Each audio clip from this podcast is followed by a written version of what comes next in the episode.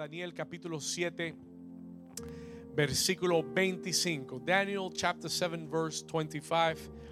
Vamos a leer esta porción de la escritura. Mire lo que dice acá el texto. Dice la palabra del Señor y hablará palabras contra el Altísimo, hablando del enemigo. Y hablará palabras contra el Altísimo y a los santos del Altísimo, ¿qué les hará? Quebrantará, diga conmigo, quebrantará. Quebrantará. Y pensará en cambiar los tiempos y la ley y serán entregados en su mano hasta tiempo y tiempos y medio tiempo. Ahora vaya conmigo al libro de Mateo capítulo 24, Matthew chapter 24. Vamos a leer el versículo 8 en adelante. Versículo 8 en adelante. Vamos a ir ahí, Mateo 24, versículo 8. El Señor Jesús se le pregunta acerca del final de los tiempos y en Mateo 24, versículo 8, Él dice, y todo esto será principio de dolores. Entonces os entregarán a tribulación y os matarán y seréis aborrecidos de todas las gentes por causa de mi nombre. Escuche esto, versículo 10. Perdón, versículo 10. Muchos tropezarán entonces. ¿Muchos qué?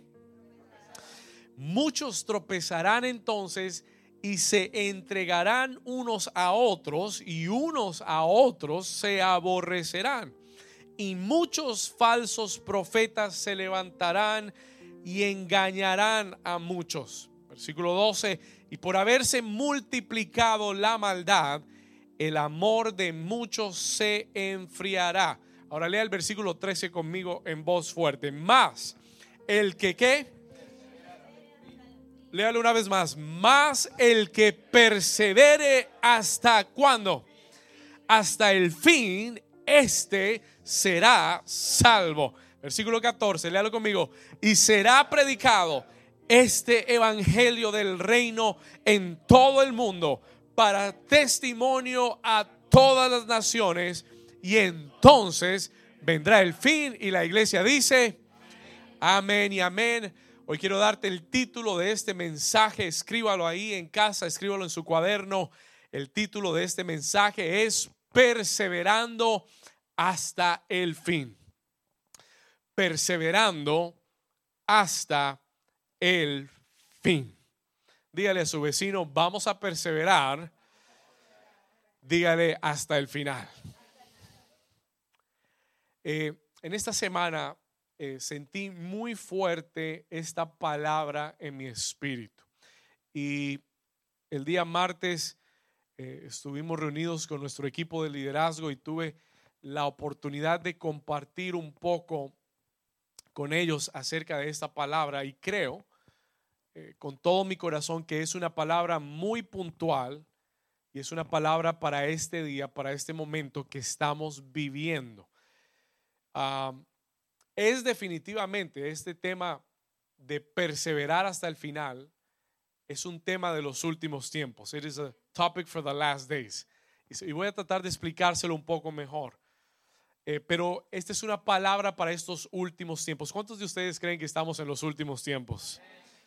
I believe so. Yo no estoy diciéndole que, que el Señor va a regresar mañana, ni la próxima semana, ni el próximo mes. Podría ser, podrían ser años, podría ser una década. Yo no estoy aquí para darle una fecha, pero sí quiero que entienda que cuando la Biblia habla de los últimos tiempos, está hablando de estos tiempos. It's talking about these days. Estamos, digan conmigo, estamos en los últimos tiempos. Y es definitivamente una palabra para los últimos tiempos. Y va muy entrelazada, no es, esto no es aparte a lo que hemos venido hablando estas semanas, esto va muy entrelazado con todo lo que Dios ha venido hablando acerca de este reinicio divino. Y yo quiero que entienda que por las próximas semanas y hasta cuando el Espíritu Santo quiera, yo voy a ir yo voy a seguir hablándole acerca del reinicio divino. Amén, porque yo creo que es una temporada en la que estamos. Y en la que Dios está reiniciando y te está entrando a un reinicio en tu vida. ¿Alguien lo cree? Y hemos estado orando tremendamente por esto, lo estamos creyendo, lo estamos declarando, muchos lo están viendo y yo yo creo como pastor de esta iglesia que tú lo vas a ver en tu vida también. Amén. ¿Cuántos le dan un aplauso al Señor por ese reinicio que viene? ¿Alguien está creyendo a Dios por ese reinicio? Entonces, esta palabra va entrelazada. This word is intertwined porque la perseverancia va a ser un requisito para ver ese reinicio. You're going to have to persevere. Y esta semana no voy a entrar tanto en, en, esa parte, pero sí quiero enseñarte lo que es perseverancia. I want to teach you what perseverance is. Y el próximo domingo, si Dios lo permite, te voy a, ya, ya tengo los próximos tres domingos listos. Amen, I've got it ready. Tengo la palabra para los próximos dos, tres domingos, si el Señor así lo dispone, en lista, porque te voy a enseñar lo importante que es la perseverancia para entrar en lo nuevo de Dios. To get into God's newness.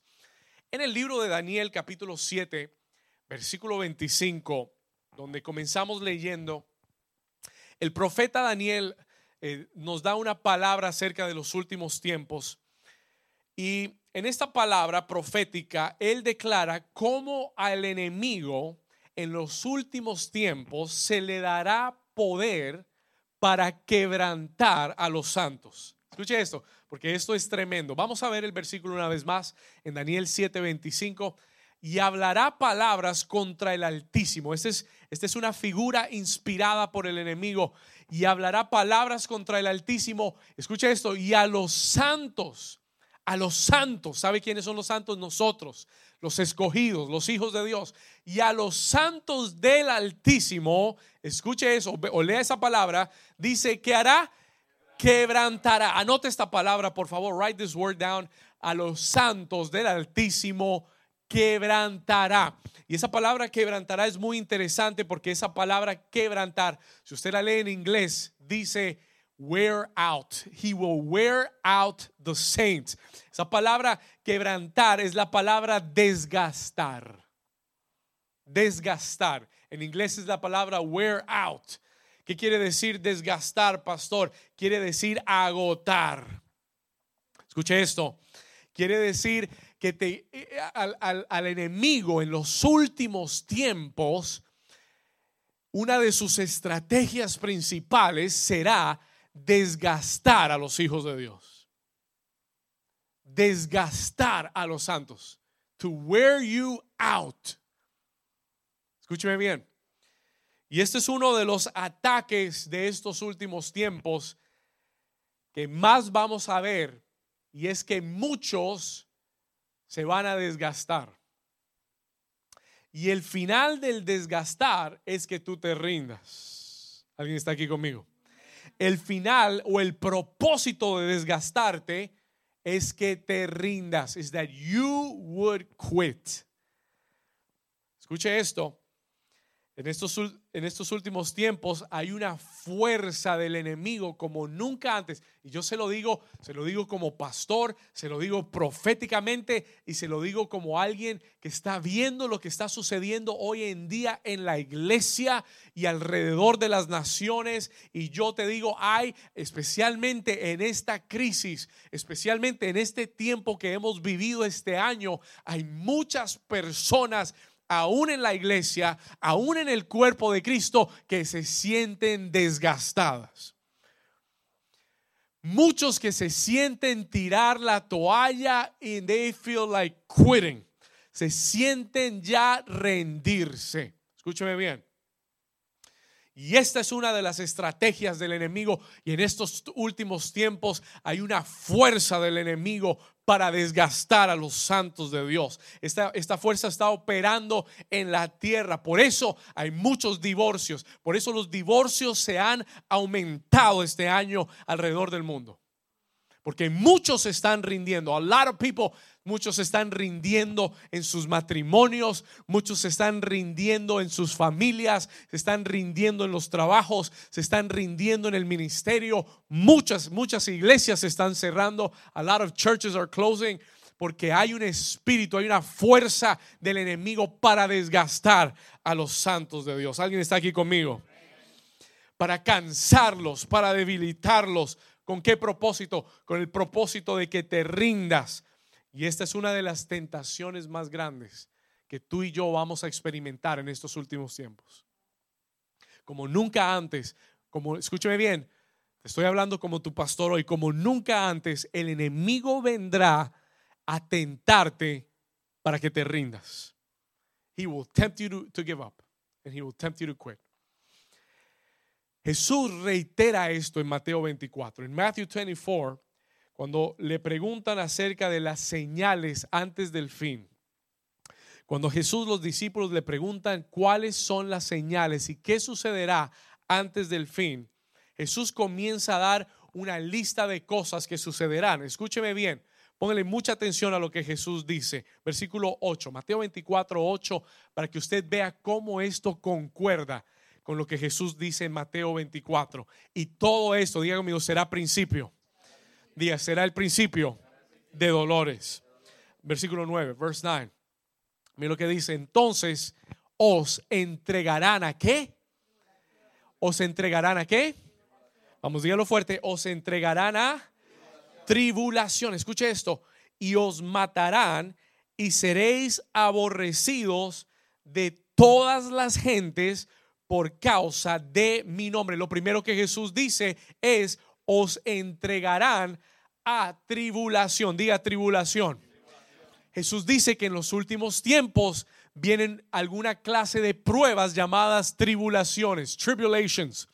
Y a causa de estas tribulaciones, muchos por esta presión van a abandonar y van a rendirse a aquello que Dios los ha llamado a hacer o aquello que Dios los ha llamado a hacer.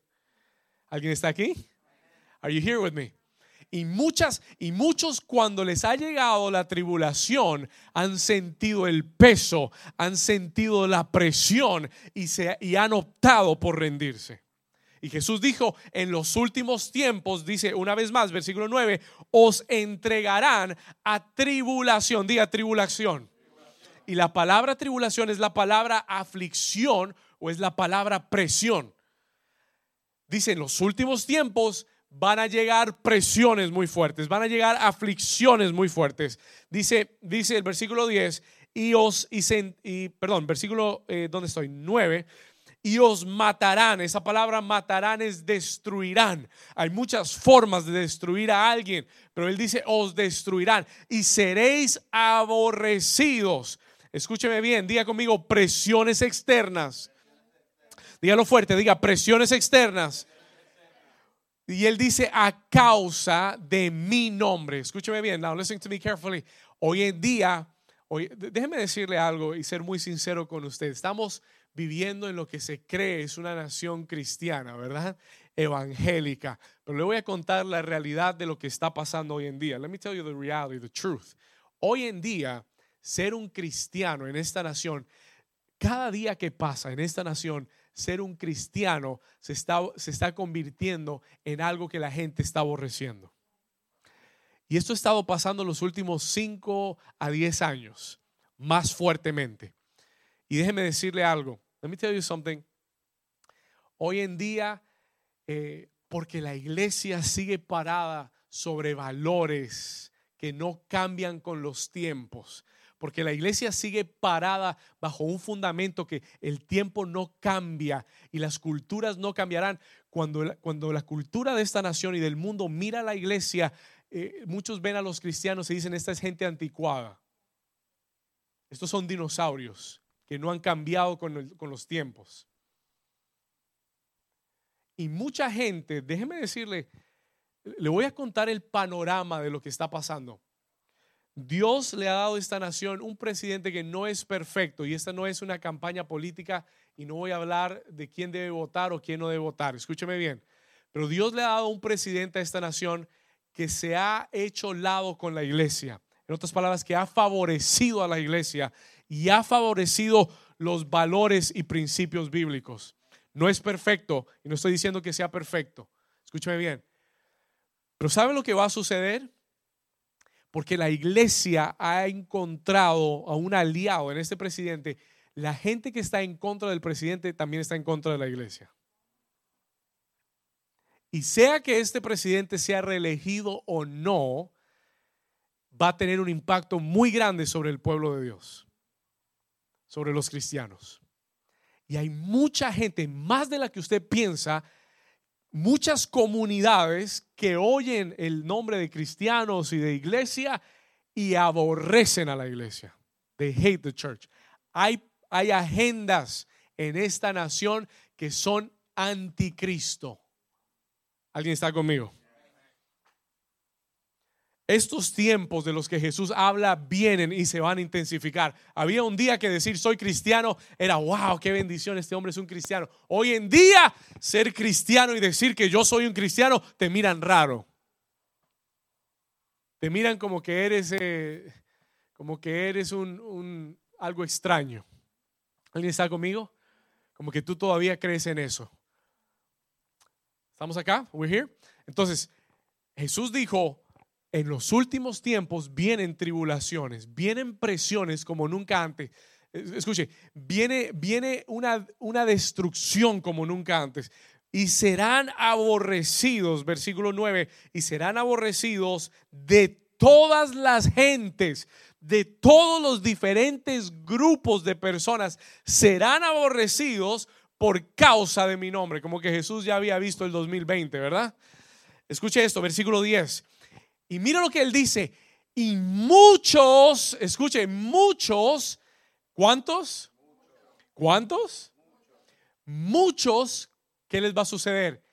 Tropezarán.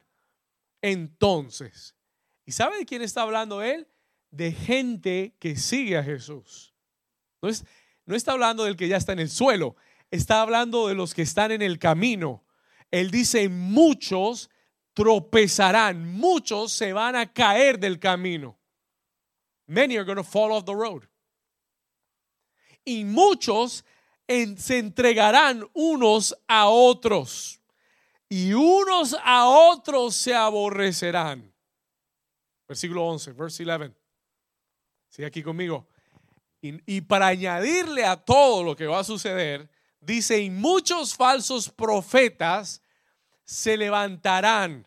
Y, usted entienda que falsos profetas no se refiere a personas que dicen esto va a pasar mañana y no pasa. Falsos profetas se refiere a personas que van a llegar con doctrinas que no son de Dios con doctrinas que no son el evangelio de la verdad, que están mezcladas con la cultura del mundo y van a terminar engañando a muchos que quieren oír cosas que son convenientes para ellos. ¿Alguien está aquí conmigo? Y tú tienes que entender lo que está pasando. You gotta understand. Jesús nos está pintando el cuadro del 2020 nos está pintando el cuadro de los últimos tiempos y nos dice, esto es lo que va a estar pasando en los últimos tiempos. This is what's going to be happening. Muchos falsos profetas estarán predicando otros evangelios que yo no he dado, that I have not given. Evangelios de conveniencia para una cultura que acepta el pecado y que quiere seguir en el pecado. Y muchos falsos profetas se levantarán y engañarán a muchos. Y versículo 12 dice, y por haberse, por haberse multiplicado la maldad. And I began to understand this. Y comencé a entender este versículo. Jesús dijo, y por haberse multiplicado la maldad, el amor de muchos se enfriará. Y no está hablando de la gente en el mundo, está hablando de la iglesia. Y dice, porque la maldad afuera se ha multiplicado muy tanto, tus estándares comienzan a bajar. Y tu amor, y no estamos hablando del amor eh, por otros, estamos hablando de tu amor por Dios, se enfriará. Porque entre más frío esté allá afuera, si tú no estás bien abrigado, te vas a enfriar. y tus estándares comienzan a bajar. And you begin to get cold. Y Jesús dice, este es el panorama de los últimos tiempos. Ahora viene la parte a la que realmente quiero llegar. This is the part that I really want to get to. Versículo 13. Porque a todo esto Jesús da la clave. He gives the key. Y él dice, más el que qué. Más el que qué. Vamos, dígalo fuerte. Más el que qué. ¿Hasta cuándo? Hasta el fin. Este será salvo. This one will be saved. Mírenme acá rápidamente. Jesús dijo, hay una clave para los últimos tiempos. There is a key for the last days. No te pierdas esto que estoy a punto de decirte. Jesús dio la clave para los últimos días. Y la clave para los últimos días no es la perfección. La clave para los últimos días no es ser perfecto. Dios no está esperando y no dijo, el que sea perfecto hasta el final será salvo. No, Él dijo, la clave para los últimos tiempos es la perseverancia. It is the perseverance. Y él dijo, el que persevere no por un ratico, el que persevere no por unos años de su caminar con Dios, el que persevere no hasta hasta casi el final, no, él dijo, el que persevere hasta el final, ese será salvo. Perseverar a qué, pastor? To persevere what? Perseverar las falsas doctrinas, perseverar las tribulaciones, perseverar las presiones que vengan a tu vida, perseverar aquello que venga a destruirte. Si tú perseveras y guardas la palabra de verdad hasta el final, hasta que el Señor arrebate a su iglesia o hasta que el Señor regrese, si tú perseveras hasta el final, Él dice, serás salvo. ¿Cuántos le pueden dar un aplauso fuerte al Señor? Todo el que está perseverando, vamos, dale un aplauso fuerte al Señor. Give the Lord a strong hand clap.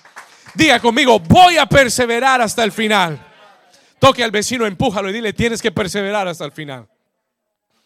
Jesús dijo, en medio de todo ataque del enemigo, en medio de cualquier tribulación que venga a tu vida, en medio de cualquier presión en la que te encuentres hoy, hoy 20, que estamos 21 de junio, del 2020, cualquier sea la presión cultural, familiar, espiritual en la que tú te encuentres, cualquiera sea la pandemia, crisis económica, protesta, todas las malas noticias que salgan día tras día, si tú perseveras hasta el final, serás salvo. ¿Alguien está conmigo?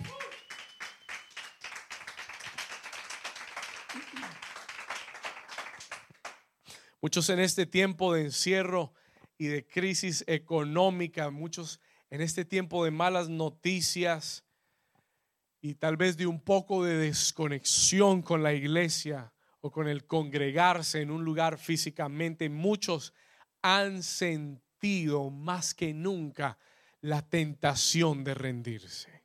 You felt the temptation to give up. Muchos más que nunca este año han sentido la tentación de tirar la toalla, de abandonar lo que Dios te ha confiado y lo que Dios te ha encargado. ¿Alguien, será que alguien está aquí y puede decir, pastor, me ha pasado, it's happened to me? Porque en estos últimos tiempos Jesús dijo, la clave, la clave es la perseverancia. The key is perseverance.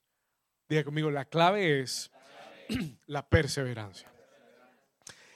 En esta crisis que hemos atravesado, encontramos tres tipos de personas. There's three types of people that we find. Escriba esto. Toda crisis revela tres tipos de personas. Every crisis reveals three types of people. Escuche esto.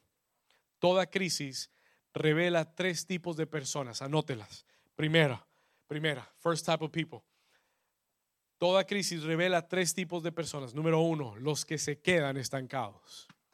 Those that get stuck. Cuando llega una crisis, muchos, muchos se quedan estancados. Se quedan en la misma situación. se quedan en el mismo lugar, estancados, no avanzan, no crecen, no progresan, they're just stuck. Toda crisis revela a ese tipo de personas, un, primero, los que se quedaron estancados, los que no avanzaron, los que siguen en la misma situación. Número dos, número dos, toda crisis revela un segundo tipo de persona, los que se rindieron, those that gave up. Cuando viene una crisis, la crisis revela aquellos que se rindieron, those that give up. ¿Usted sabe que la, la crisis hace a muchos rendirse? La crisis hace a muchos darse por vencidos, many to give up. Se rindieron, la presión del enemigo y las circunstancias les ganó y vino. No pudieron, no aguantaron, no tuvieron con qué aguantar esta crisis. Y abandonaron sus casas, abandonaron su matrimonio, abandonaron su negocio, abandonaron la iglesia, abandonaron el ministerio que Dios les confió porque no aguantaron la presión. They didn't sustain the pressure. Y número tres, toda crisis revela un tercer grupo de personas y es el remanente, the remnant. Diga conmigo, toda crisis revela al remanente. Pon al remanente en una crisis. Put the remnant in a crisis ¿Y sabe quién son, quién es el remanente? Los que siguen adelante, perseverando a cualquier costo. Whatever the cost is. Y venga lo que venga. ¿Cómo sé yo que alguien es remanente? Porque permanece. Porque permanece. Porque persevera hasta el final. Una de las cualidades del remanente es que permanecerá y, perseverará hasta el final. They will persevere until the end. Escúcheme bien. Los que siguen adelante, los que perseveran a cualquier costo. ¿Por qué, pastor? ¿Por qué? ¿Por qué el remanente puede permanecer? Why can the remnant persevere? Le voy a decir por qué rápidamente. Porque el remanente tiene una visión clara de lo que Dios está haciendo y de lo que Dios está por hacer. Por eso las últimas semanas yo te he estado predicando de lo que Dios está haciendo a través de esta crisis. ¿Por qué, pastor? Porque yo quiero y yo necesito que tú tengas visión que dejes de ver con los ojos naturales que las cosas andan mal y que veas con la visión espiritual lo que Dios está haciendo. Y por eso te prediqué acerca de un reinicio divino, porque en medio de todo lo que estamos viviendo, Dios está por hacer algo nuevo, más grande, más poderoso, algo que nunca has visto, que tus ojos no han visto, que tus oídos no han oído. Es lo que Dios está a punto de hacer para tu vida.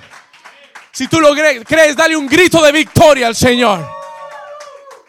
Escúcheme bien, listen to me carefully. Y el remanente que persevera es el que tiene visión. Es the one that has vision. Tú no puedes perseverar si no tienes visión.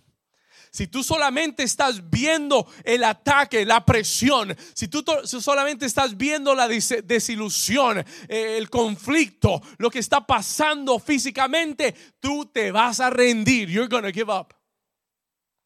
Tú vas a dejar todo tirado, vas a dejar todo a un lado, te vas a rendir. Why? Porque no tienes visión. Pero el remanente, diga conmigo, el remanente, diga, tiene visión de lo que Dios va a hacer. Tú no ves la situación presente, tú ves lo invisible. ¿Alguien está aquí conmigo? Tú no ves lo que todo el mundo está viendo, tú ves lo invisible. You see the invisible. Habrá alguien aquí que ve lo invisible. Habrá alguien aquí que ve a través de los ojos de la fe. El remanente permanece porque ve lo invisible.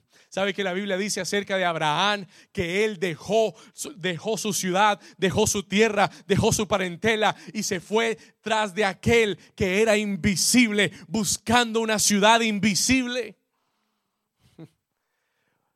Lucas por ahí dicen que tú y yo estamos locos. Y es verdad, porque tú y yo vemos lo invisible. Toca al vecino y dile, tú y yo vemos lo invisible. Dile, yo veo lo invisible. Alguien, algunos los vi, no, los vi muy convencidos, como, uy, este está viendo cosas. Gloria a Diga conmigo, yo veo lo invisible. hay muchos, el remanente sabe, entiende que su reinicio viene pronto. El remanente sabe que ese tiempo de reinicio ya comenzó para su vida, que sus familias van a ser salvas, que sus hijos van a regresar a casa. Alguien está aquí conmigo, que su economía va a prosperar oh, que su ministerio se va a multiplicar sobrenaturalmente, que las promesas que Dios le ha hecho se van a cumplir. Si usted lo cree, den un aplauso fuerte al Señor. Come on. El remanente permanece. The remnant remains. Diga conmigo, el remanente permanece. ¿Sabe por qué muchos se rinden? You know why many people give up? Déjeme le doy cuatro razones rápidas, escríbalas. I don't, I don't want to stay here, but I want to give you four quick reasons. ¿Por qué muchos se rinden? Why many people give up? Número uno, ¿por qué muchos se rinden, pastor? Why? Porque muchos abandonan, porque muchos en este tiempo dejan las cosas que Dios les encomendó. Número uno, porque no saben, no saben y no entienden la duración de su batalla. They don't know the duration of their battle. Y si yo te dijera, y si yo te dijera hoy que tu batalla está por terminar en algunos días, pregunta, would you, would you persevere a little longer?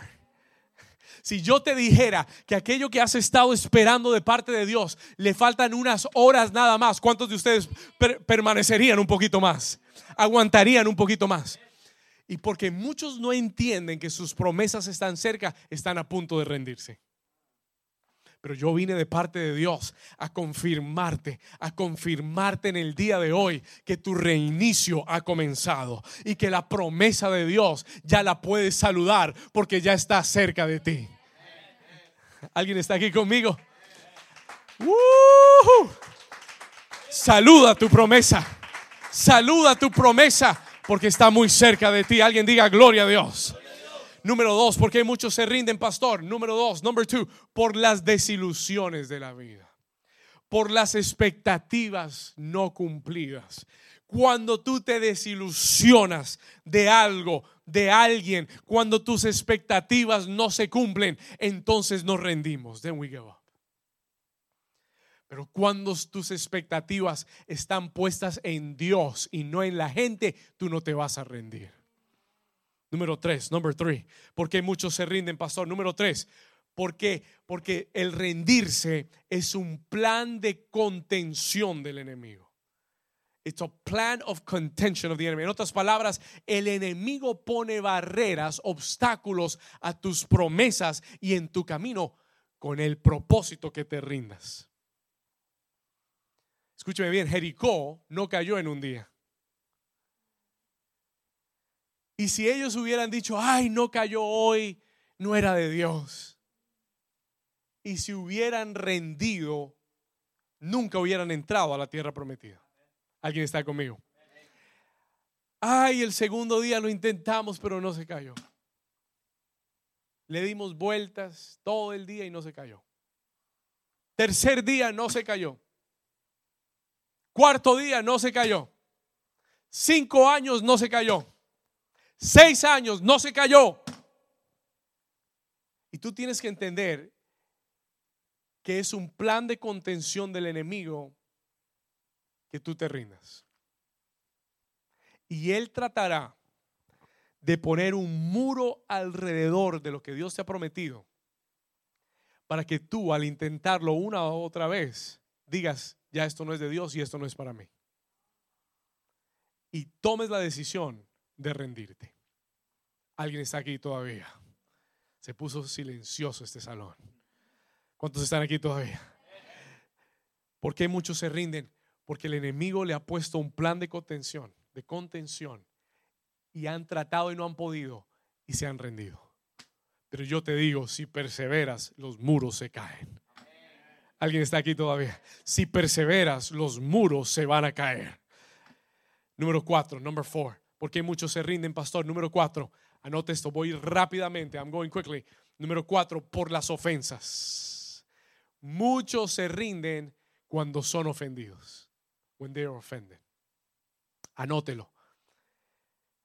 Ten cuidado de que no seas fácilmente ofendido. You will not be easily offended. Porque el que se el que se ofende fácilmente se rinde rápidamente. ¿Estamos acá? Y si tú eres muy sensible, y te ofende rápidamente, no vas a poder perseverar. You'll not be able to persevere. ¿Alguien está aquí? Muchos, y por eso Jesús dijo, tú tienes que perdonar 70 veces 7, no al año, al día. ¿Alguien está aquí conmigo? Al día, diga conmigo, al día. 70 veces 7. Tienes que perdonar. ¿Por qué? Porque si dejas de perdonar, te vas a rendir. You're you're gonna give up. Y si te rindes, se te va todo lo que Dios te había prometido. Toca al vecino y dile, tenemos que perseverar. Pastor, ¿qué es la perseverancia? What is perseverance? ¿Qué es la perseverancia? Pastor, yo quiero perseverar. I want to persevere. ¿Qué tengo que hacer? ¿Qué es la perseverancia? What is it to persevere? Y sabe, este mensaje está muy grabado en mi corazón. This is really ingrained in my heart. Porque Dios me ha enseñado a mí a perseverar. Porque yo he aprendido, ya voy a, ya voy a llegar a 10 años de, de pastorear esta iglesia y he aprendido a perseverar. I learned to persevere. Amen. Este mensaje lo tengo grabado en mi corazón. Pastor, ¿qué es perseverancia? What is perseverance? La palabra griega en el Nuevo Testamento que se usa para perseverar, anótela, es la palabra en griego uponom, upo, upomone, upomone, escríbala, upomone. En griego es la palabra upomone. Vamos a aprender griego, diga conmigo, upomone. Muy bien. Perfecto, lo hicieron genial. Upomone es la palabra para perseverancia y es una palabra compuesta. It is a compound word. Son dos palabras. La palabra upo quiere decir bajo. It means under. Upo en griego quiere decir bajo, bajo. Y la palabra mone quiere decir permanecer. Entonces la palabra upomone es bajo y permanecer. En otras palabras, la palabra permanecer, o perdón, la palabra perseverar es upomone en griego, que quiere decir permanecer bajo presión. Permanecer bajo algo, under something. Cuando tienes algo encima tuyo y aún así permaneces. And even like that, you persevere. Hay gente que permanece mientras todo le salga bien mientras el pastor le dé abrazos, mientras el pastor le escriba y lo llame, y mientras que el pastor le diga, bien hecho, good job, good job, I love you, good job. Ahí permanecen. Y el día que no hay un mensaje y el día que el pastor no les dice good job, entonces dicen, ya, ya, ya no, ya no. El día que el pastor lo regaña porque no hizo algo bien, oh no, no, ya no. Why? Porque, hay presión, now there's pressure el día que le llega una, una prueba, una tribulación, el día que viene un conflicto, una aflicción, el día que estás bajo presión, ya, ya te, comienza, te comienzas a asfixiar. Y yo dices, ya, ya no quiero estar aquí. I don't want to be here anymore. Y sales volando. ¿Cuántos me están entendiendo? Y la palabra en griego perseverancia. Anote esta definición. Please write down this definition. Le voy a dar una definición de perseverar. Perse ¿Qué es perseverar, pastor? What does it mean to persevere? Es la habilidad de permanecer y de aguantar bajo presión. Una vez más, perseverancia es la habilidad de permanecer y de aguantar bajo presión. Y le voy a añadir algo. Let me add something to that. Por largo tiempo sin desmayar. How about that? To remain under pressure for a long time without giving up. La habilidad de permanecer y aguantar bajo presión por largo tiempo sin desmayar. Déjeme contarle algo acerca de la perseverancia. La perseverancia no es pasiva. Perseverance is not passive. ¿Cómo así, pastor? En otras palabras, perseverar no es sentarse a esperar. It is not to sit down and wait. No. Perseverar es un verbo activo. Diga conmigo activo lo que quiere decir que tú tienes que tener una acción continua. Perseverar quiere decir que tú tienes que seguir adelante, venga lo que venga. No es que yo digo, no, no, yo voy a perseverar y no hago nada. No, no, no. Tú perseveras haciendo lo que Dios te mandó a hacer. Tú perseveras cuando te mantienes en acción. When you remain in action. Cuando todo en ti quiere rendirse. No sé si alguien ha tenido un momento así. Cuando toda... Ayer fui a jugar fútbol en el sol. Y estaba como a 90 grados. Y, y, estábamos en pleno sol jugando fútbol. Y todo mi equipo me decía, David, dale, corre, haz el gol, mete el gol. Y toda fibra en mí decía, no más, no, tres meses sin jugar, no más. Mis músculos me decían, ya no puedes más. Pero de algún lado encontraba la fuerza para correr un poquito más. ¿Cuántos están aquí conmigo? No sé si algún día has tenido las ganas de rendirte, las ganas de tirarte al suelo, las ganas de tirarte en la cama y decir, ya no puedo más, no aguanto más. Es mucha presión, he esperado demasiado. Pero hoy el Señor te está dando un nuevo espíritu de perseverancia porque necesitas perseverar hasta el final. Hasta el final.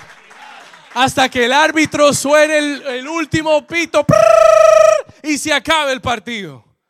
Hasta ahí tienes que perseverar. Until that moment you've got to persevere. Y aunque estés bajo presión, necesitas perseverancia. Toca al vecino y dile, necesitas perseverar necesitas perseverar para tu oración. Tu oración necesita ser una oración de perseverancia. No es que si no si Dios no me contestó en 24 horas ya dejo de pedir. Olvídate de eso. You need to learn to persevere in prayer. Jesús dijo, tienes que orar y seguir orando. Tienes que tocar y seguir tocando. Tienes que buscar y seguir buscando. Diga conmigo, perseverar en la oración. Tienes que perseverar para creer lo que Dios te ha prometido. If you're believing and it's not happening, you need to persevere and keep believing. ¿Alguien está aquí todavía? Tienes que perseverar. Ay, no, pastor, es que yo llevo un año esperando y, y, el Señor no ha hecho nada todavía. Entonces yo voy a soltar la promesa. Así no es que funciona. Compadre, así no funciona. Tú tienes que perseverar hasta el final para orar, para creer, para evangelizar, para hacer la obra de Dios, tú tienes que perseverar hasta el final. You gotta persevere until the end. Déjeme enseñarle algo rápido. Hay dos tipos de perseverancia. Note esto. There's two types. ¿Cuántos Dios les está hablando hoy? How many of you God is speaking to right now? Come on, God is speaking right now. Dígale al vecino qué bueno que viniste hoy. Dígale qué bueno que estás conectado hoy. Come on, God is speaking to us right now. Dios nos está hablando hoy. God is speaking. Escuche, hay dos tipos de perseverancia. There's two types of perseverance. Hay dos tipos de perseverancia. La primera es la perseverancia natural. Es la perseverancia humana. Hay gente que tiene, they have good willpower. Tiene, tiene fuerza de voluntad. Hay gente que tiene mucha fuerza de voluntad y se proponen algo y con su fuerza humana perseveran porque tienen fuerza de voluntad. ¿Cuántos conocen a alguien que tiene fuerza de voluntad? They have willpower. ¿Ok? Y hay gente que persevera porque tiene mucha fuerza de voluntad. Pero el problema de la perseverancia humana es que toda perseverancia humana tiene un límite. Has a limit. Todo esfuerzo humano, por más fuerte que seas, tiene un límite. Y hay muchos que se están rindiendo porque están perseverando con su fuerza humana. With their human strength y tú eres fuerte y tú tienes mucho aguante, pero no lo suficiente para permanecer hasta que Dios te bendiga. ¿Me a entender? No con la perseverancia humana, porque cuando tus fuerzas humanas se acaban, hasta ahí llega tu perseverancia. And second type, y hay un segundo tipo de perseverancia, y se lo voy a mostrar en la Biblia, es la perseverancia divina. It is divine perseverance. Diga conmigo perseverancia divina. La diferencia entre la perseverancia humana o natural y la divina es que la natural radica en tu poder, pero la, la espiritual, la divina, radica en el poder del Espíritu Santo. Miren lo que dice Colosenses capítulo 1, versículo 9 al 11. Anote la cita y la vamos a leer aquí me encantó este versículo. I love this verse. My God, what a powerful verse. Colosenses capítulo 1, versículo 9. Mire lo que dice. Por lo cual también nosotros, escuche, el apóstol Pablo le escribe a la iglesia en Colosenses y les dice, por lo cual también nosotros, desde el día que lo oímos, no cesamos de orar por vosotros y de pedir que seáis llenos del conocimiento de su voluntad en toda sabiduría e inteligencia espiritual. Mira el versículo 10, verse 10. Para que andéis como es digno del Señor, agradándole en todo y llevando fruto en toda buena obra y creciendo en el conocimiento de Dios. Espéreme acá, escuche esto. El apóstol Pablo le está escribiendo a la iglesia en Colosenses, le dice, nosotros desde que oímos que ustedes siguen al Señor, oramos por ustedes, oramos que Dios les dé entendimiento, que ustedes permanezcan en el camino del Señor, que le agraden al Señor, que den fruto en toda buena obra y que crezcan en su conocimiento. Ahora mire el versículo 11 porque aquí viene lo bueno. Here's the good part, verse 11. Fortalecidos con todo poder conforme a la potencia de su gloria para toda paciencia y longanimidad. ¿Alguien está aquí conmigo? Give, me the verse one more time. Miren lo que él dice, por favor, póngale toda su atención. El apóstol Pablo entiende que por sus propias fuerzas la iglesia de Colosenses no podrá permanecer o perseverar. Entonces, Él les da un consejo y les dicen, muchachos, fortalezcanse con todo poder conforme a la potencia de su gloria para toda paciencia. Pero la palabra ahí, paciencia, es upomone, es perseverancia.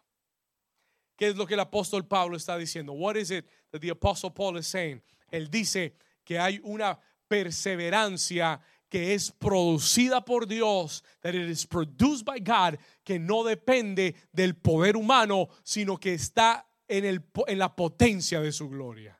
Pregunta, ¿cuánto, ¿de cuánto voltaje será la potencia de su gloria? Pregunta, ¿de cuánto voltaje será la potencia de su gloria? tiene tanto voltaje que todo el universo, todas las galaxias fueron creadas por su poder. ¿Estamos acá? Y él dice, fortalecidos con ese poder para que puedas permanecer y perseverar. ¿Cuántos me están entendiendo? Hay una fuente de poder que te va a fortalecer, escúcheme bien, para que tú puedas perseverar y esa fuente nunca se agotará. It will never run out. Y mientras tú estés conectado a esa fuente, tú nunca perderás el poder para perseverar. ¿Alguien está aquí conmigo? Se lo voy a repetir una vez más. Mientras tú estés conectado a esa fuente de poder, nunca perderás el poder para perseverar. You will never lose the power to persevere. Escriba esto. Escriba esto. Dios me dio esta frase para ti. God gave me this phrase for you. La perseverancia es la marca de todo hijo de Dios que está conectado a su presencia y a su propósito. That's good stuff. Se lo voy a repetir. La perseverancia es la marca de todo hijo de Dios. ¿Usted sabe que Dios es perseverante? Did you know that? El apóstol Pablo dice en el libro de Romanos, capítulo 5, él habla del Dios, escuche, el Dios de toda paciencia. Y la palabra ahí es upomone. El Dios de toda perseverancia. ¿Cuántos aquí Dios ha perseverado contigo? Aquí todos levantaron la mano, no sé en casa cuántos. ¿Cuántos aquí han visto la perseverancia de Dios con su vida? que cuando tú has, te has hecho el rebelde, el cabezadura, el terco, el que va para el otro lado, Dios ha perseverado contigo, te ha aguantado, te ha esperado, no se ha rendido contigo. Su amor te ha buscado una y otra y otra y otra y otra y otra y otra vez. Y hoy estás aquí sentado o parado en la presencia de Dios porque tienes a un Dios que es perseverante y que nunca se rendirá con tu vida. Alguien le da un aplauso fuerte al Dios de toda perseverancia. I love you, Daddy. Thank you because you've never given up on me. Nunca te has rendido conmigo. Y ese es nuestro Padre. Y el carácter de todo hijo de Dios es que persevere también. Una marca de los hijos de Dios es la perseverancia. If you are a true son and a true daughter, you have to persevere because your dad is, is persevering. Porque ese es el carácter de Dios.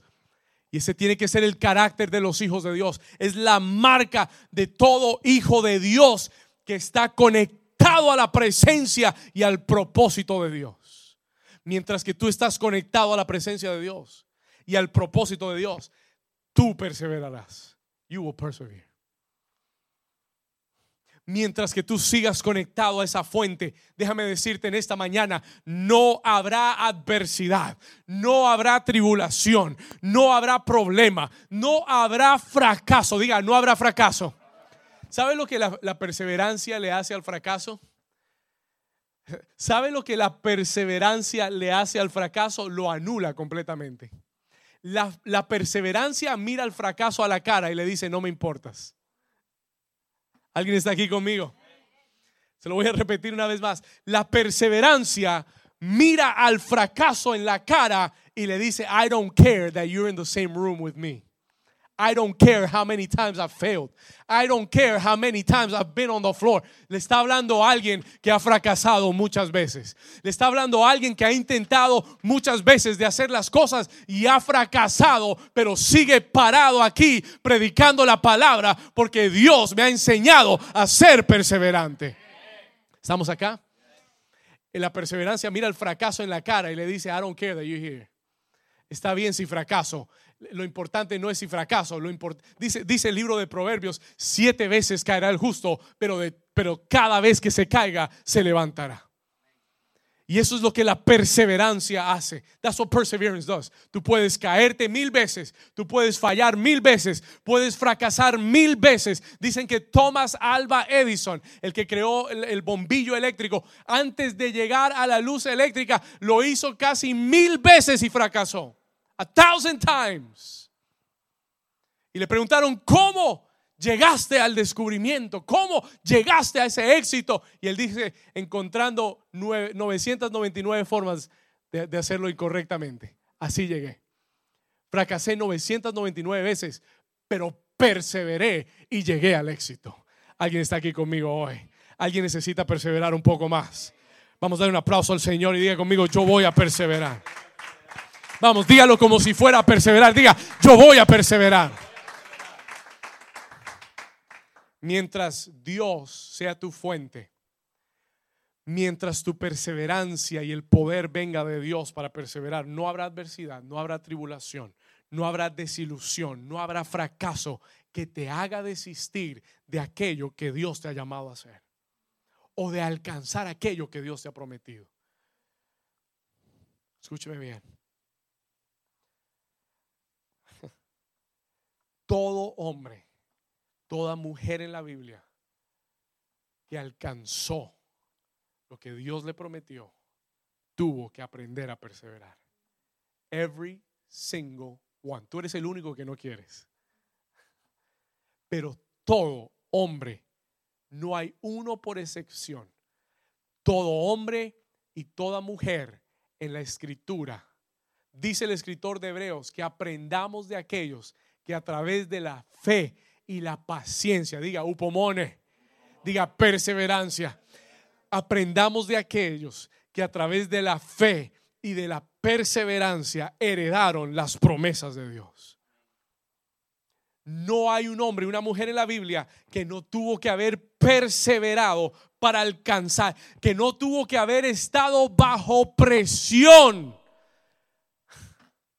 para alcanzar aquello que Dios había prometido. To reach that which God had promised. Si tú estás bajo presión hoy, yo quiero decirle, decirte, Dios está trabajando en tu perseverancia. You're going to need it though. ¿Alguien está aquí? Lo voy a repetir. Si tú estás bajo presión ahora mismo, Dios está trabajando tu perseverancia, porque la perseverancia es un requisito para la promesa. Y si estás bajo presión, you're in good company. Tienes buena compañía. ¿Cómo así, pastor? Bueno, Abraham, diga conmigo, Abraham, 25 años no vio la promesa. Por 25 años esperó ver ese hijo que Dios le había prometido. Y cuando llegó a los 100 años de edad, aún ahí perseveró. Diga, perseveró. Aún a los 100 años, cuando ya, di, cuando ya había podido haber dicho, ya estoy muy viejo para tener hijos. ¿Alguien está aquí? Cuando ya pudo haber dicho, ya es mejor eh, rendirme y morirme. Pero dice la Biblia que perseveró hasta llegar a los 100 años. Y a los 100 años de edad perseveró y Dios le dio a Isaac. God gave him Isaac. ¿Cuántos dicen amén? Josué, perdón, José. José fue vendido por sus hermanos. José está aquí. José es el que le voy a hablar. José fue vendido por sus hermanos. Escuche, vendido no por sus enemigos, por sus qué? Hermanos. Una cosa es que me vendan mis enemigos, otra cosa es que me venda mi hermano. Fue vendido por sus hermanos. Escuche, llevado esclavo a Egipto, siervo de Potifar, acusado falsamente de violar a la esposa de Potifar, llevado a la cárcel, pasó años en la cárcel, pero con todo lo que le sucedió en su vida por más de 15 años, José perseveró y no se rindió, no rindió el sueño que Dios le había dado un día a los 14 años de edad de que llegaría al palacio, de que llegaría a la promesa y por haber perseverado, un día fue llamado al palacio del rey. Un día Dios le da un sueño a Faraón que nadie podía descifrar y cuando preguntaron quién podrá darnos la interpretación. Alguien dijo, José el soñador, él tiene la interpretación y de la cárcel Dios lo llamó. Pero ¿sabes por qué? Porque él perseveró. ¿Alguien está aquí conmigo todavía? Job, diga conmigo Job. Oh, si usted quiere tomar una clase de perseverancia, léase el libro de Job, de principio a fin. Read the book of Job. Si usted quiere tomar un, un master's degree, you want a master's degree, deje que Job le enseñe la clase de perseverancia. Let Job teach you that class. Porque Job lo perdió todo. Diga conmigo todo. Escúcheme bien, no estoy hablando de que perdió su trabajo, no estoy hablando de que perdió eh, algunos dólares en la bolsa de valores, no estoy hablando de que, no, no, no, no. Job lo perdió todo. Escúcheme, sus hijos todos se le murieron. He lost all of his kids. Trágicamente se murieron todos. Escúcheme, perdió su casa, perdió sus bienes, perdió todo su dinero, sus riquezas, perdió sus amigos, hasta su salud la perdió. He lost his health. Se quedó con absolutamente nada.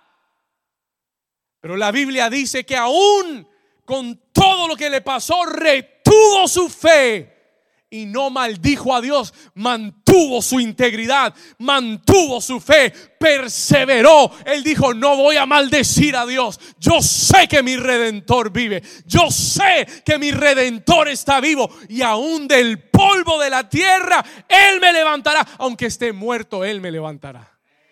Diga conmigo perseverancia. Vamos, dígalo más fuerte, diga perseverancia. Y por esa perseverancia Dios bendijo a Job, Dios restauró a Job. Pero yo le garantizo que si Job se hubiera rendido en el camino, se queda sin nada. ¿Alguien está aquí? Yo te garantizo que si Job se rinde a mitad de camino, se muere sin nada.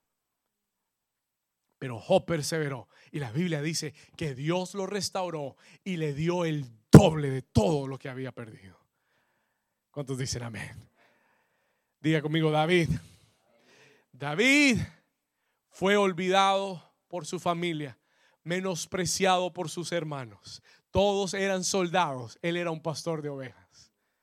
Todos tenían su uniforme de ejército, sus armas, sus espadas, todos eran reconocidos, prestigiosos. David era un simple pastor de ovejas, shepherd boy. Cuando llamaban a la familia no llamaban a David. Cuando había una fiesta familiar se olvidaban de que David existía. Un día Dios levanta a David y, se, y, lo pone a servir a un rey loco llamado Saúl. Un rey demente, un rey que había perdido la cabeza que quería matar a David porque le tenía celos. Y David tenía una palabra profética sobre su vida. El profeta Samuel había vertido ese aceite a los 13 años de edad y le había dicho, Dios te ha escogido de aún del redil de las ovejas para que seas el rey de Israel a los 13 años de edad. Y ese niño de 13 años aprendió a perseverar, aprendió a vencer el desánimo, aprendió a vencer la desilusión, aprendió a vencer... Eh, quién lo quería y quién no lo quería. Aprendió a vencer la locura de un rey y perseveró. Y a los 30 años de edad, estando lejos de casa, la corona le llegó a las manos y Dios le dijo, el tiempo ha llegado porque tú has perseverado. Vamos a dar un aplauso fuerte al Señor. Alguien está conmigo. Dios está poniendo un espíritu de perseverancia en alguien hoy. Diga conmigo Jesús. Si hubo alguien que perseveró y le ganó a todos, fue Jesús. Porque la Biblia declara en el libro de Hebreos capítulo 12 que Él perseveró hasta la muerte que él perseveró venciendo la cruz del Calvario, los principados, las potestades, los demonios, que por el gozo puesto delante de él menospreció el sufrimiento de la cruz, entregó su vida. Él pudo haberle dicho, Señor, envíame ángeles que me bajen de acá. Él lo declaró, él dijo, yo puedo llamar ahora mismo cinco legiones de ángeles que me vengan a sacar de aquí. Pero él, diga conmigo, perseveró hasta el último suspiro. Hasta su última gota de sangre aguantó. Mire lo que dice Hebreos capítulo 12, versículo 3. Let's go there quickly. Hebreos 12, 3. Considerad aquel que sufrió tal contradicción de pecadores contra sí mismo para que vuestro ánimo no se canse hasta desmayar. Él dice, considera a Jesús que sufrió hasta lo último para que tu ánimo no se canse. Put up the verse, hasta desmayar. Versículo 3, versículo 4, verse 4. Porque aún no habéis resistido hasta la sangre combatiendo contra el pecado. Eso fue lo que Jesús tuvo que hacer. Todos los demonios del infierno, todo el pecado de la humanidad, todo principio del infierno vino contra Jesús en aquel momento y él no se rindió. Él no dijo, Señor, bájame de esta cruz. Él dijo, Señor, consumado es. It is finished. Expiró y entregó su fidelidad hasta el final. Y porque Jesús venció, tú también puedes vencer. Alguien le da un aplauso a la misericordia de Dios.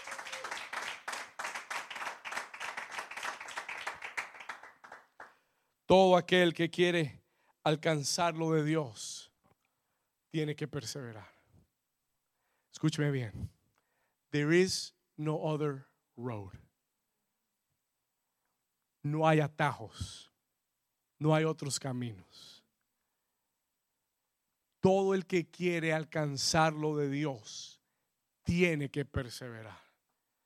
Si tú eres una persona que no ha aprendido a perseverar, amárrate el cinturón, porque si quieres lo de Dios, tienes que aprender a perseverar. You're going to have to learn to persevere. Lo de Dios no viene sin presión. Esto lo aprendí hace 10 años. I learned this 10 years ago. Escuche, lo de Dios no viene sin presión. Puede haber una puerta abierta y ahí están los enemigos presionando.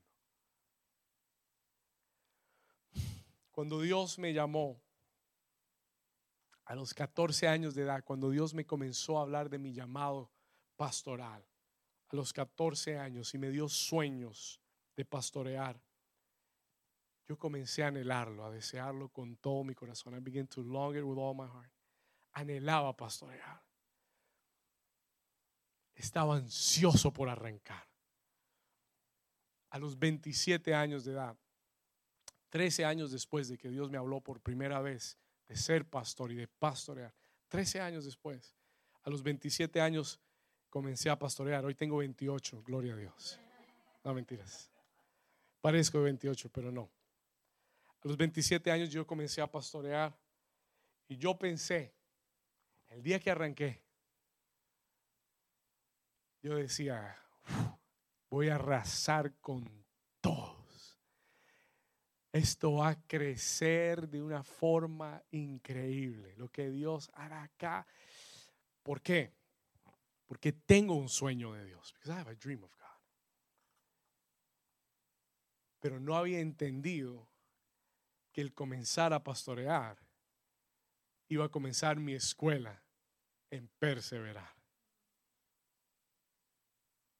Y yo y lo, y lo he dicho muchas veces antes y lo creo así totalmente. Yo pensé que yo iba, que Dios me había escogido para hacer crecer una iglesia. Y, y, y me tomó un año darme cuenta que era todo lo contrario. Dios me dio una iglesia para hacer, hacerme crecer a mí. To make me grow.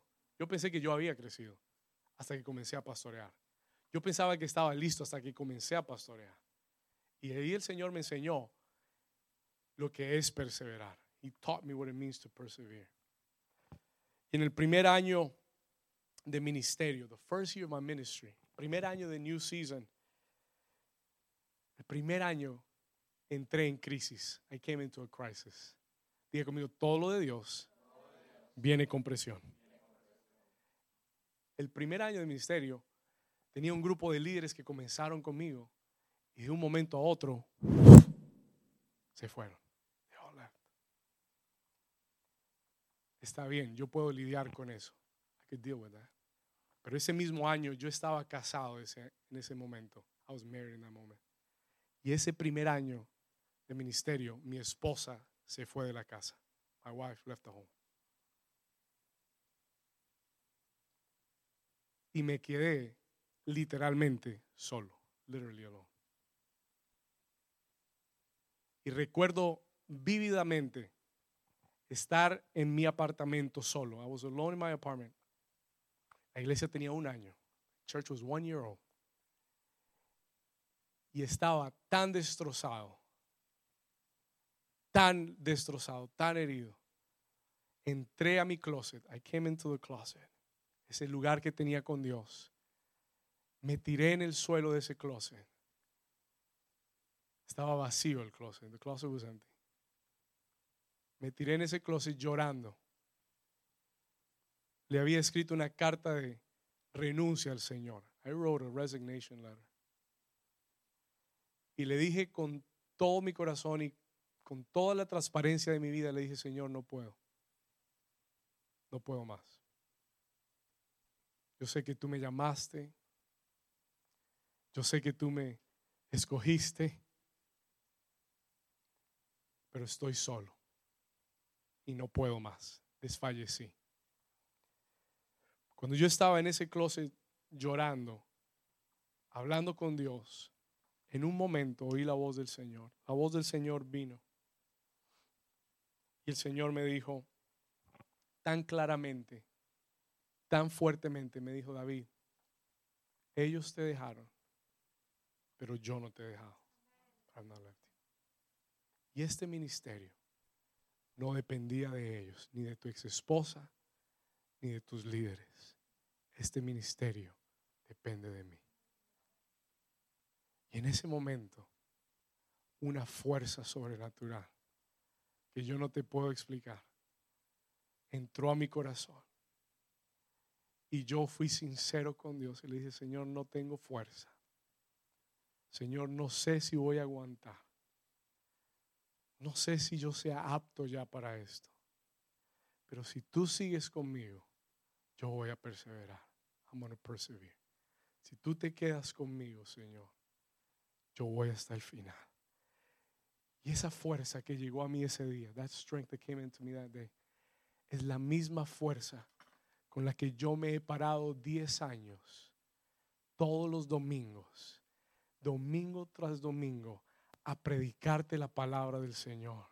Es la misma fuerza que me impulsa a predicar y a enseñar. Y a veces la gente dice, ¿y por qué grita tanto? Porque es la fuerza de Dios en mí, en mi corazón. Y déjeme decirle algo, y muchas veces, muchas, más de las que les puedo contar, muchas veces he querido rendirme. Muchas veces he querido dejar todo tirado, decir, qué tan fácil sería para mí ir a una buena iglesia, una iglesia grande, sentarme, recibir la palabra y no tener que lidiar con nada de esto. ¿Cuántas veces he estado bajo presión? Gente que me ha dado la espalda, gente que me ha traicionado, gente que se ha ido, gente que ha hablado mal de mí, gente que me ha malinterpretado, gente que ha decidido no seguir con nosotros. Y cada vez que eso ha sucedido, yo he encontrado en Dios la fuerza para perseverar, la fuerza para seguir adelante. Y, ya vamos, y voy a entrar a mi décimo año, ese décimo año de pastorear. Y yo tengo un testimonio para darte. I got a testimony to give you. Dios me ha enseñado a perseverar. Y Dios, no soy un líder perfecto. Yo le decía a mis líderes esta semana, yo les decía, no soy un líder perfecto, no tengo el carácter perfecto, no cometo fallas, cometo errores, eh, peco, todo lo que usted quiera, pero tengo una cosa y hay una cosa que yo quiero que usted siempre, si usted se va de esta iglesia, váyase, pero recuérdese de una cosa, que usted tiene un pastor que es perseverante y que va a perseverar hasta el final y que Dios me dio algo y no lo voy a soltar. You can trust that. You can rely on that. I am like a pit bull. I'm gonna, I'm gonna hang on to that bone until the end. Váyase quien se vaya, haga lo que hagan, digan lo que digan, voy a perseverar hasta el final. I am committed. Yo voy a seguir subiendo la montaña siete veces 70 veces, 700 veces. You can count on it. Voy a seguir tratando, voy a seguir avanzando, voy a seguir creyendo, voy a seguir orando. No veo nada, pero voy a seguir avanzando hasta que vea realizado todo aquello que a los 14 años Dios me habló y me mostró cuando era solo un niño. Aquello que soñé de parte de Dios, voy a perseverar hasta el final. I am committed to that. Yo estoy comprometido a eso. Y si yo quiero, y si hay algo que yo quiero que tú recuerdes de mí, es que tuviste un pastor, no perfecto, pero un pastor que perseveró. Que tú nunca lo viste rendirse. You never saw him give up. Tú nunca lo viste rendirse. Aunque tenía toda la presión encima, nunca se dio por vencido. ¿Sabe por qué lo he hecho? Lo he hecho porque he entendido la responsabilidad que Dios me dio, pero lo he hecho porque he amado a las personas que Dios me ha dado. I've loved them. He perseverado por ti, porque quiero ser un buen testimonio, porque quiero ser quiero ser una carta abierta que la gente pueda ver un día y decir, ese hombre perseveró, ese hombre aguantó, ese hombre no se rindió y yo tampoco me voy a rendir. And I'm not giving up either. Alguien está aquí conmigo. Le das un aplauso fuerte al Señor.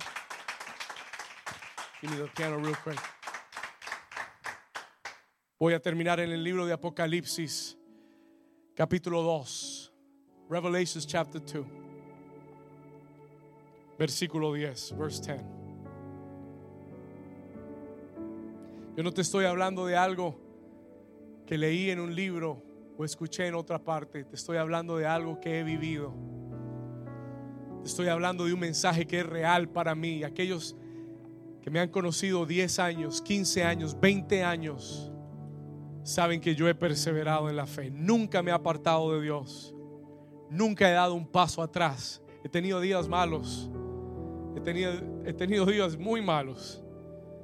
Financieros, emocionales, familiares, económicos, ministeriales. Pero nunca me he rendido. He estado en el suelo, pero me he levantado. He, freca- fracasado, pero lo he vuelto a intentar. Ese es mi testimonio para ti hoy. That is my testimony for you today. Te estoy predicando de algo que he vivido.